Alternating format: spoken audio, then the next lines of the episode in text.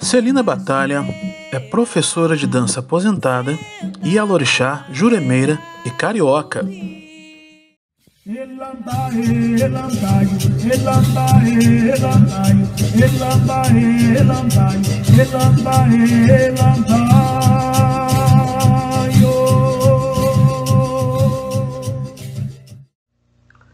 Ela é licenciada em Educação Física e de Esportes pela UFRJ, pós-graduação em Dança também pela UFRJ, pós-graduação em Coreografia também pela UFRJ, pós-graduação em Educação e mestrando em Educação pela UERJ. Ela é autora de projetos de pesquisa e extensão na área de dança e educação, em parceria com a Secretaria Municipal de Educação e o Instituto Nacional de Artes Cênicas. Ela é coordenadora e professora de dança da Escola de Arte Celina Batalha, em Tiradentes, Minas Gerais. Coordenadora artística da Associação Afro-Brasileira Casa do Tesouro, em São João del Rei, iniciada pelo Instituto Brasileiro de Museus como Ponto de Memória Batuques. Atualmente é professora aposentada da UFRJ e desenvolve o projeto de pesquisação com o tema Corpo, Devoção e Orixás para agentes multiplicadores das atividades da dança. Ela também é Ialorixá e juraneira do Ebe, Ilê, Omideuá, Axé, Igbolaiô, sediada em São João del Rei e fundado em abril de 2000. O Minas Negras Gerais de hoje tem a honra de receber Mãe Celina do Oxum, ou como outros, ou, ou muita gente conhece, Celina Batalha. Ocolofé, Mãe Celina. Motumba Xé, Motumbá, um prazer estar aqui, fazendo parte desse seu trabalho. Muito obrigada. A gratidão é toda nossa, tenho certeza disso. Estamos todos felizes, tanto de cá como de lá. Isso, isso é que importa, né? Essa Não, é? troca, é? esse intercâmbio, essa parceria, né? Verdade. Oh. É, para começar esse nosso bate-papo, gostaria que você contasse um pouco para a gente é, sobre suas raízes, né? suas origens, por favor. É, a, a, é, a, pergunta, né, quais são as nossas raízes, quais são as nossas origens, a gente pode começar de qualquer ponto de partida, né? Tá bom. É, enfim, né? Começa o terço. É, de onde é que você veio? Bom, eu sou carioca, né? Nasci no Rio de Janeiro. Em determinado momento da minha vida, é, um ponto de virada na minha vida, fui para Minas Gerais, né? E, enfim, de alguma forma, me sinto, né, fazendo parte de Minas de uma forma bastante intensa né? Porém, atualmente eu estou me restabelecendo aqui no Rio de Janeiro, estamos nessa fase também difícil, não tem como estar tá aí né, frequentando Minas e voltando. Mas, enfim, então a minha, a minha, meu berço, a minha história começa no Rio de Janeiro mesmo. Né? Eu, eu, eu frequentei escola pública, fui aluna de escola pública, né? Uhum.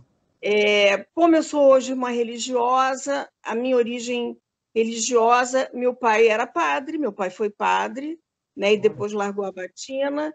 E a minha mãe, ao longo do tempo, se tornou uma médium de umbanda, né? E eu passei parte da minha adolescência voltada a ajudá-la de alguma forma. E depois ela não ela não teve mais interesse de, de a, continuar a praticar a religião e eu uhum. também já estava numa fase trabalhando eu me afastei. E em Minas é que eu tive essa oportunidade de estabelecer uma vida religiosa. Né? Tá. Isso é falando da minha origem religiosa. Mas a minha parte profissional, né, que na verdade, hoje em dia, eu estabeleço uma interação né, da dança com a parte religiosa, de alguma maneira, né, uhum. é, é, essa experiência para mim foi muito importante, né? E eu quero destacar o que, que foi a minha origem escolar, Né? Eu sou oriunda de escola pública, né? numa época que a escola pública tinha um peso, tinha um valor muito grande e havia um investimento. Então, é, é, eu tive a oportunidade de do, da meu ginásio normal ser feito numa escola que era muito, muito bem aparelhada, né? com professores que estimulavam muitas atividades, muitas oportunidades. E foi quando eu observei que a minha, a minha inclinação para o esporte, para a arte, era muito intensa. Né? Então, eu compreendi já naquela época que meu caminho é, seria nessa direção. Né? E assim, essa, a escola me ajudou muito a enfrentar problemas emocionais, né? problemas é, é, de angústia que eu tinha na, na, minha adolescência, que era muito intenso. Então, quando eu me, eu me aproximei do esporte, né, que tive bons professores, pessoas muito motivadas né, a, a explorar as atividades dos alunos, as, as potencialidades dos alunos, quando encontrei isso, foi um, uma, uma, um divisor de águas né, na minha vida. E eu comecei a me dedicar e fui para a área da ginástica, né? E me tornei uma ginasta, né? Eu, eu, eu competia com ginástica rítmica, que chamava rítmica feminina, e ginástica olímpica, né? Cheguei a participar de campeonatos de federação a nível nacional, é, de alguma forma, organizei grupos estudantis e fomos campeãs, enfim, eu tinha uma vertente nessa parte é, esportiva, competitiva, mas eu não tinha muita inclinação, né? não, não gostava muito da competição. E, paralelamente, é, no normal, nós tivemos oportunidade de ter acesso ao teatro, né? através da professora de literatura, e fizemos, assim, montamos repertórios que percorriam as escolas e até que, infelizmente, por questões políticas, é, nós fomos censurados e isso me fez, de uma certa maneira, desanimar do teatro, né? Porque foram cenas assim, para nós que éramos adolescentes, cenas muito fortes, né? E, mas, enfim, demos o nosso recado e, por essa razão, eu resolvi não fazer teatro, fui fazer educação física mesmo. E na educação física, a primeira aula de dança que eu fiz, eu cheguei à conclusão que era aquilo que eu queria fazer na minha vida, era, era, era seguir o caminho da dança, porque tinha sido algo que eu não tinha tido oportunidade.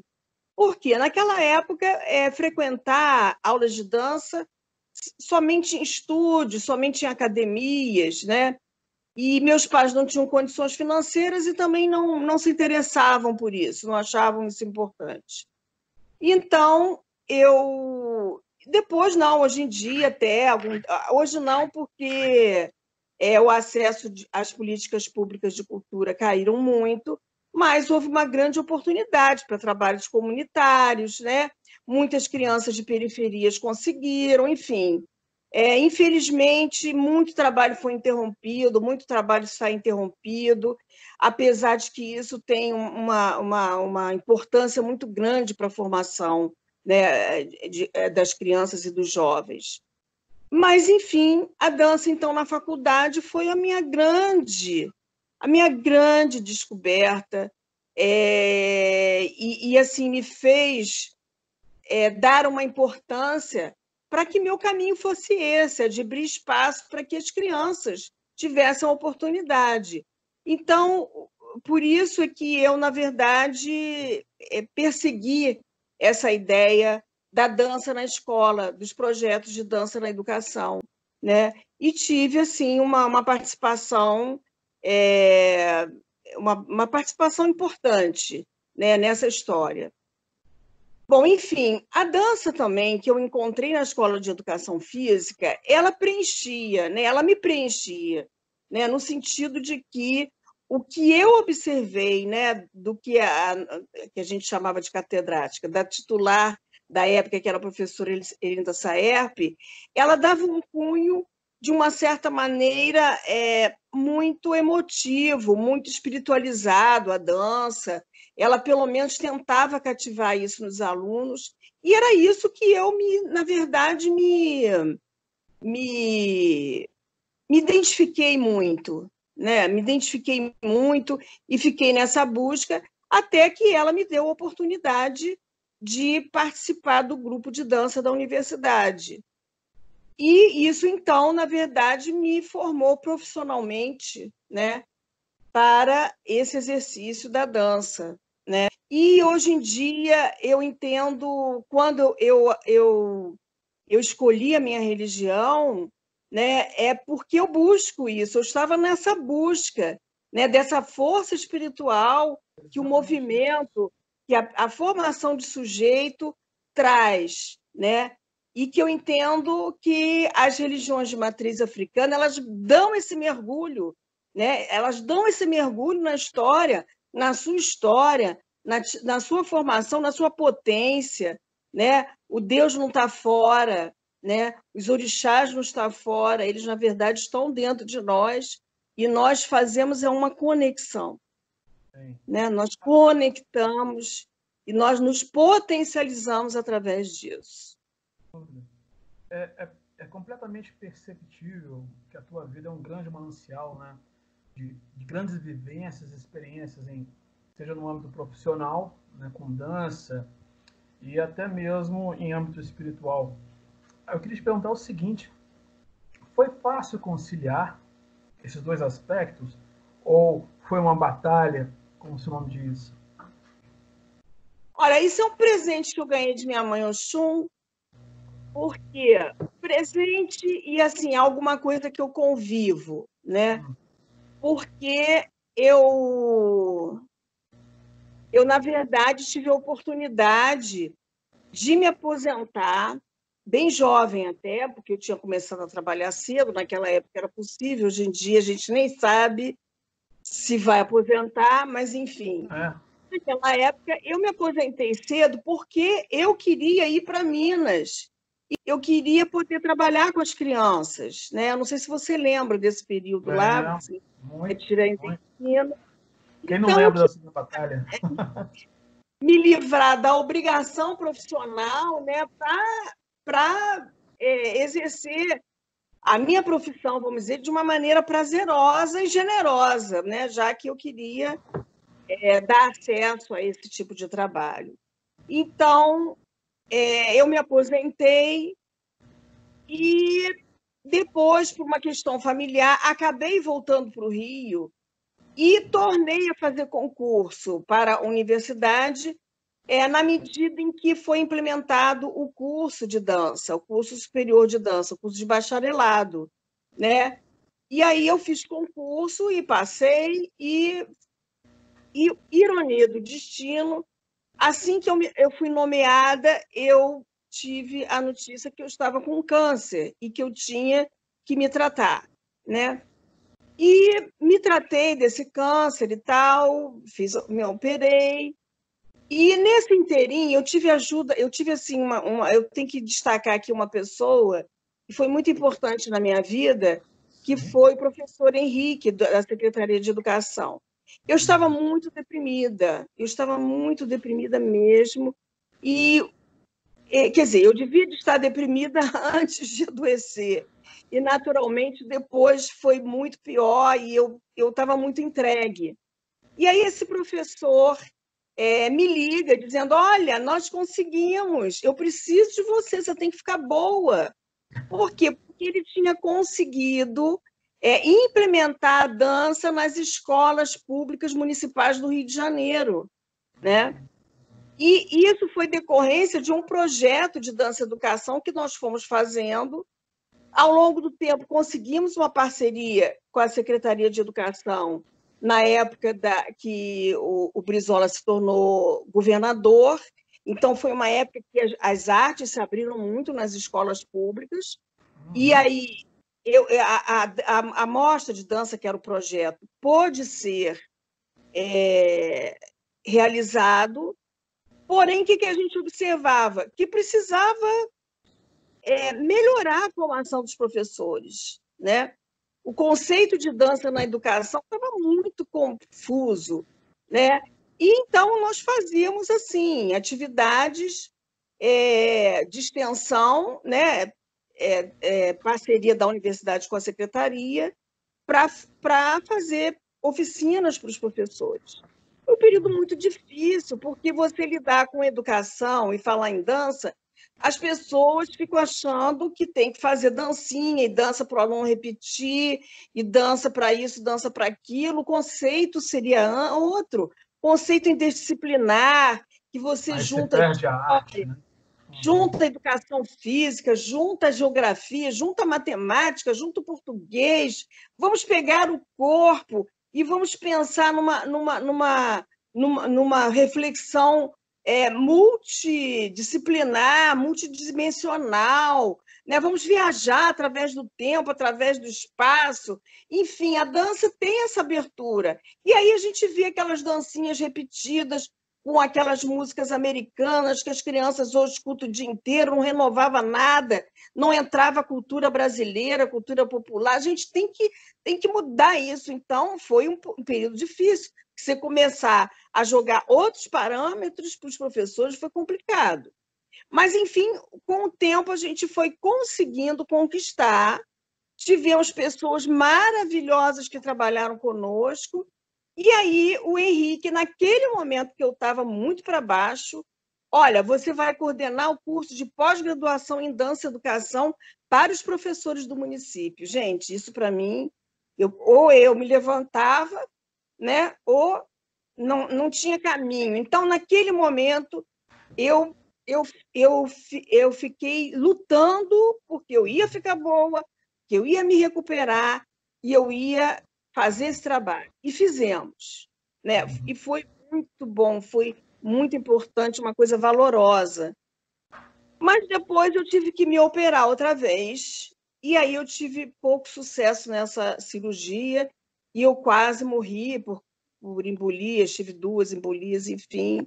E eu fiquei desnorteada nesse período. Eu fiquei muito desnorteada também nesse período. Foi quando eu busquei uma ajuda, uma ajuda espiritual. Me sentia muito enfraquecida, muito sem, sem energia. E aí eu disse assim, eu preciso encontrar um lugar, eu preciso encontrar um caminho, porque isso está fora do meu corpo. Isso está em outra zona minha que eu, que eu tenho que conhecer. Né? Uhum. E fiquei numa busca. Até que um dia eu tive um problema muito sério para resolver, e eu não sei porquê, eu fui procurar congadeiro aí em São João Del Rei. Olha. Falei assim, vai ter um congadeiro que vai me dar esse caminho. Né? Uhum. Então, foi. E foi assim né, que eu é, me aproximei do candomblé, do culto aos orixás, por indicação de uma, de uma congadeira, né, Yaginica, que você conhece, e, e na verdade, o que, que acontece? Eu já tinha me aposentado.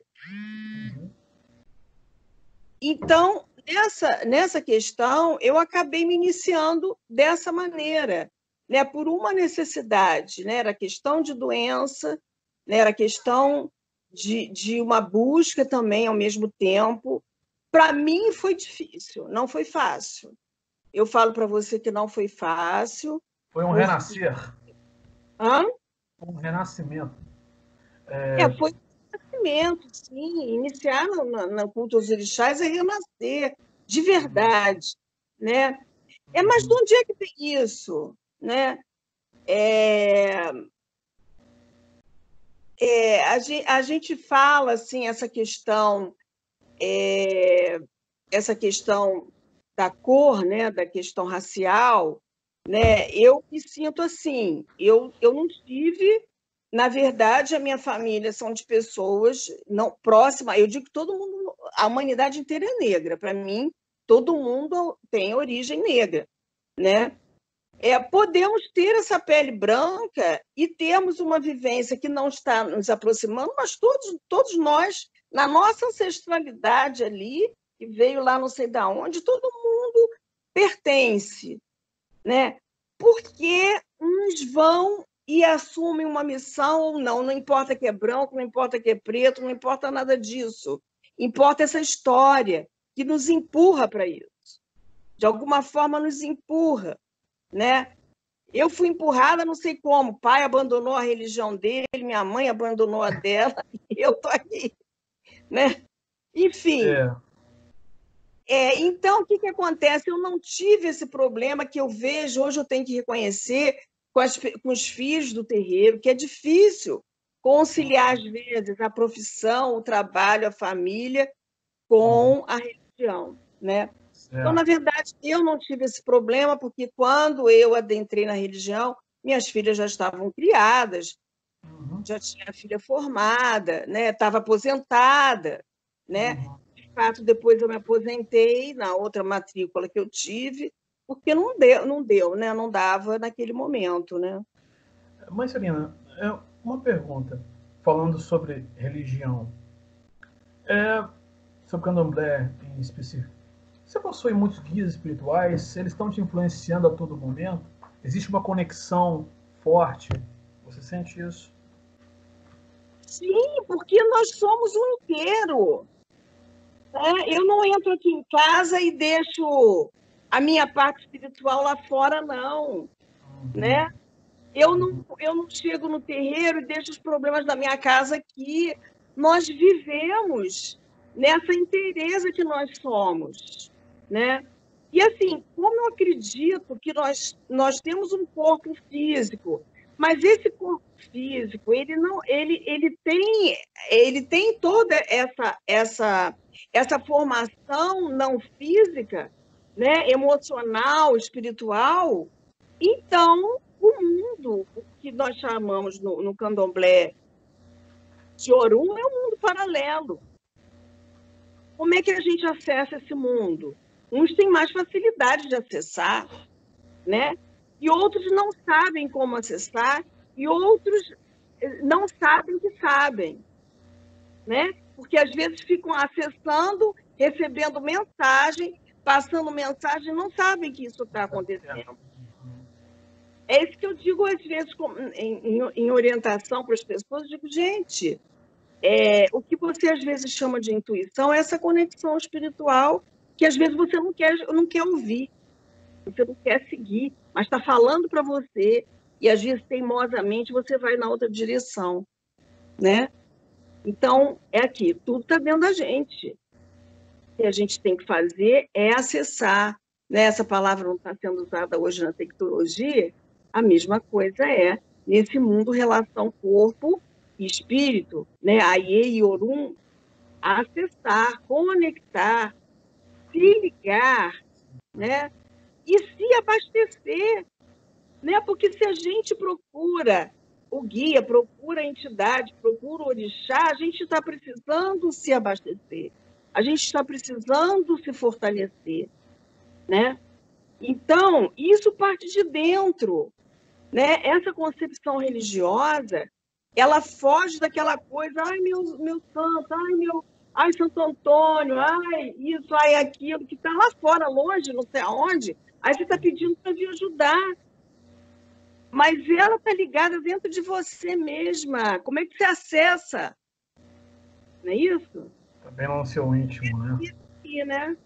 Uhum.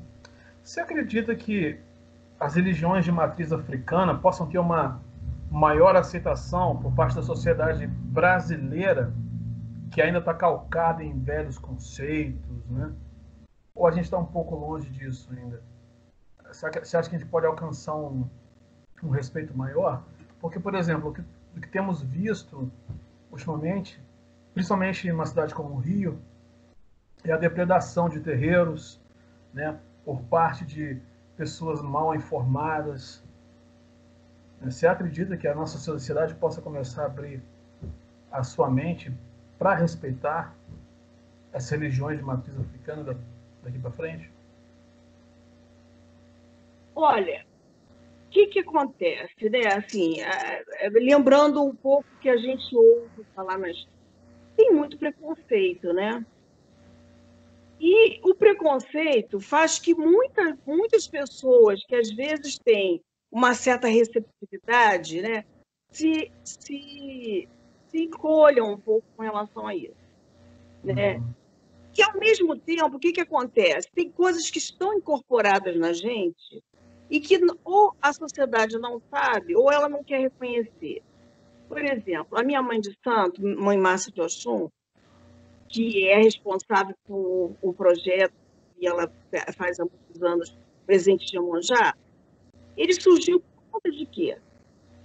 É, eu, quando era criança, a gente ia na praia, de 31 para primeiro, estava todo mundo, os, os terreiros de Umbanda, né, iam para as praias para romper o, o, o, primeiro do, do ano, né, tocando, né, descendo as guias, dando consulta, dando passe, e todo mundo é, é era uma coisa importante. Quem tinha crença a praia ficava cheia. O que, que acontece hoje? Os terreiros de Umbanda vão quando dá, né? Vão dia 29, 28, dia 30, mas dia 31 pertence à classe média, né? Quer dizer, pertence a todo mundo, porque uhum. vai para a praia, em Sete Ondas, o que, que é isso? Sete Ondas. A onda de Amonjá, o sete é do Exu, e aí, do Exu, do Ogum, né, para pedir caminho, e entrega flores para Iemonjá. Então virou o, o, modismo, né? Veste branco, né? Mas não está incorporado. Está incorporado, né? Se você prestar atenção, tem muito jornalista de TV, é, artista, tá, tá, tá, que na sexta-feira na televisão está de branco. Verdade. Não é verdade? verdade. Mas, ah, esse aí tem o pezinho lá. A gente fica assim, ah, esse aí, esse é simpatizante. Enfim, então, o que, que acontece? Existe a restrição mesmo, não adianta porque existe. Nós estamos num período difícil por conta dos pentecostais. E os pentecostais, a questão virou uma questão política, né? virou uma questão de, de, de, ser esquerda, ser direita. Então, é, essa predileção e esse ataque, ele vem de, dessa confusão política que ficou, né? E que está se acentuando, que a gente sabe o que, que é o nosso Congresso, o que, o que a, a, a, ala, a ala evangélica é forte. A gente já fica pensando, gente, o que, que vai sair disso daí? Isso é uma grande verdade, né? Mas o que, que acontece? De maneira geral, né, há, como você falou, uma ignorância. Né? E onde é que isso tinha que ser trabalhado para se entender melhor a questão da, da, da, cultura que é considerada menor porque vem do negro escravizado? Né? Uhum. É, por quê? Porque não se trabalha a cultura popular se a cultura popular fosse trabalhada eficientemente na escola, a origem da cultura popular está onde? Está no europeu, sim. Mas na nossa força aqui, ela está no negro e ela está no índio. E o que, que a escola ensina com isso? A visão Nada. europeia. Né? A visão europeia é, ela, ela, ela é mais forte. A, aquela, a lei para introduzir a, o estudo da África e da cultura africana, cadê? Não foi implementado. Cadê o professor? Aí em São João eu tive uma experiência muito interessante, porque eu me voluntariei para fazer um trabalho é, numa escola, lá, numa escola de periferia, né? E era justamente para ensinar era para fazer um trabalho, não me lembro se era para zumbi ou se era para agosto, que é o seguinte: se fala em negro só nessas datas. É. Né? O folclore, 13 de maio e. e... Dia 20 de novembro. E 20 de novembro. Então, foi alguma data, de, alguma data dessas que eu disse: não, eu quero preparar os alunos. Mas, assim, claro que eu ia trabalhar uma dança, um cortejo, alguma coisa assim, mas eu ia nesse trabalho fazer o processo como deve ser feito para você é, fazer essa aproximação cultural, né? E daí a pessoa que, que mediou a minha entrada na escola, é, quando gente, nós estávamos preparando para o que a gente ia apresentar, ela me fez a seguinte pergunta: esses meninos vão vestir branco? Eles vão se vestir de branco para fazer a apresentação? Qual é o problema? Aí eu falei para ela: olha, que coisa boa se eles se vestirem de branco. Eu falei, não sei, na verdade, não sei. Na verdade, ia ser branco mesmo, que era mais fácil de arrumar os meninos também. É, eu falei assim, eu não sei, falei para ela, mas a senhora sabe que branco, várias religiões usam branco, vários países com as suas religiões usam branco, branco quer dizer paz, branco quer dizer harmonia, que coisa boa eu vestir branco. É positivo, o branco é positivo, o branco é paz, você não acha? Enfim, uma pergunta de idiota. Mas é, é, é, são pequenas coisas que vão revelando esse preconceito e esse olhar atravessado, entendeu? Então, assim, a, a minha, a, o que eu penso é, e, e, assim, esses últimos momentos de que abriram para se falar do negro por causa da onda de violência, né, que está estampado na cara da sociedade, não vê quem não quer, né, não vê quem não quer, porque quem é mais quem está mais afligido por conta disso, quem é mais violentado, é o negro realmente, né? Periferia, claro, periferia, mas assim o, o negro é o mais atingido. É, e, e de onde é que vem isso? É por esse olhar que a gente não não absorve, não valoriza a nossa alimentação, o quanto tem, o quanto tem de, de, de, de, de influência negra, né? grandes festas que todo mundo vai para a rua se esbaldar, carnaval, que sai do samba. De onde é que veio o samba? O samba veio do terreiro. Então, você fala em capoeira, maracatu, maculelê, é, frevo, tudo isso, né? É, tambor de crioula. E tudo isso é história. Tudo isso é história. Você pega um tambor de crioula. De onde é que veio tambor de crioula? Tambor de crioula veio lá do Maranhão. Que estado é esse? O que, que produz esse estado? Qual é a história do Maranhão? Que pessoas são importantes ali? Olha quanta coisa que você puxa para trabalhar e você Reação entendeu esse universo que é o nosso país, uhum. Né? Universo que é o nosso país maravilhoso que está se degradando culturalmente, né, vergonha que nós estamos passando, nós, é, é, cada dia uma vergonha que você passa, né?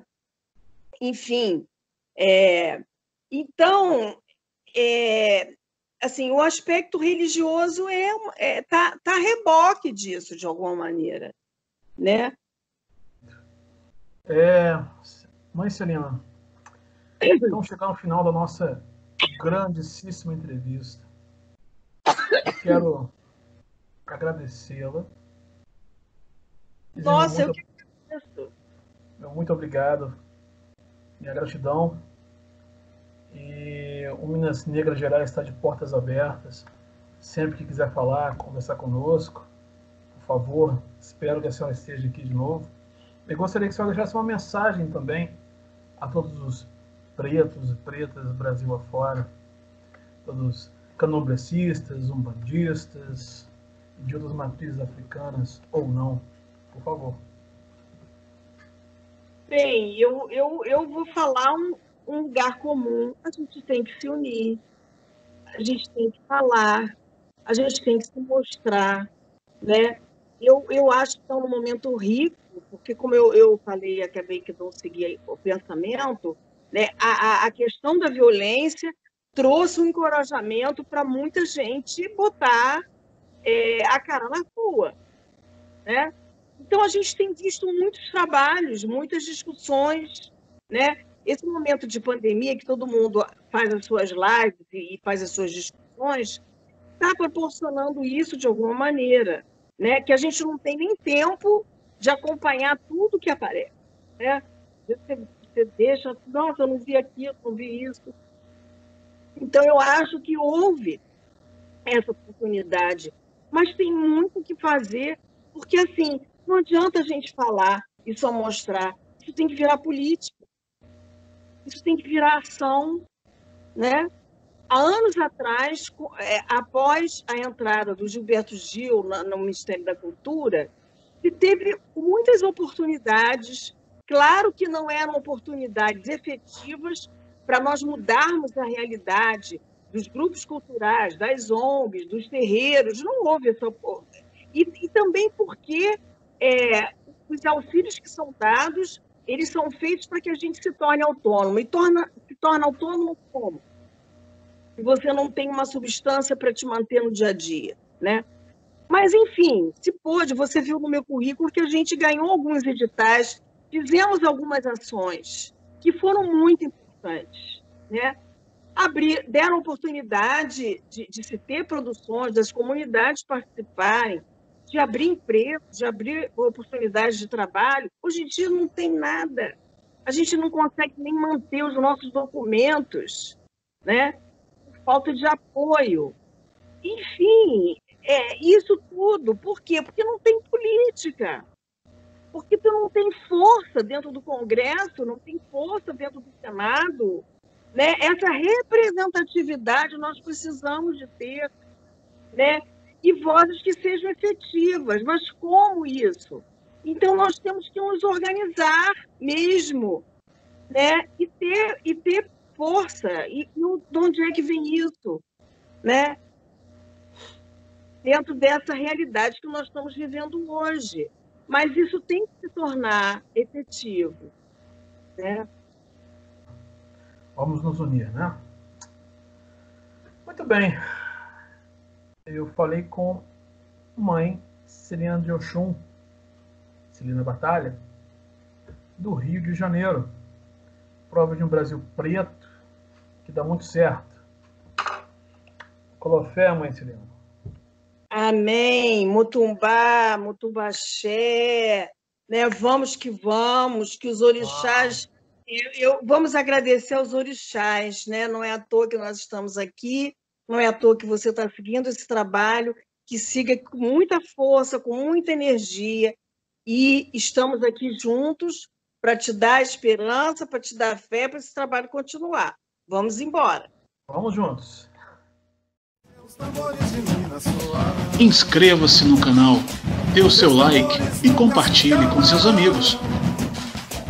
Os tambores soaram, seus tambores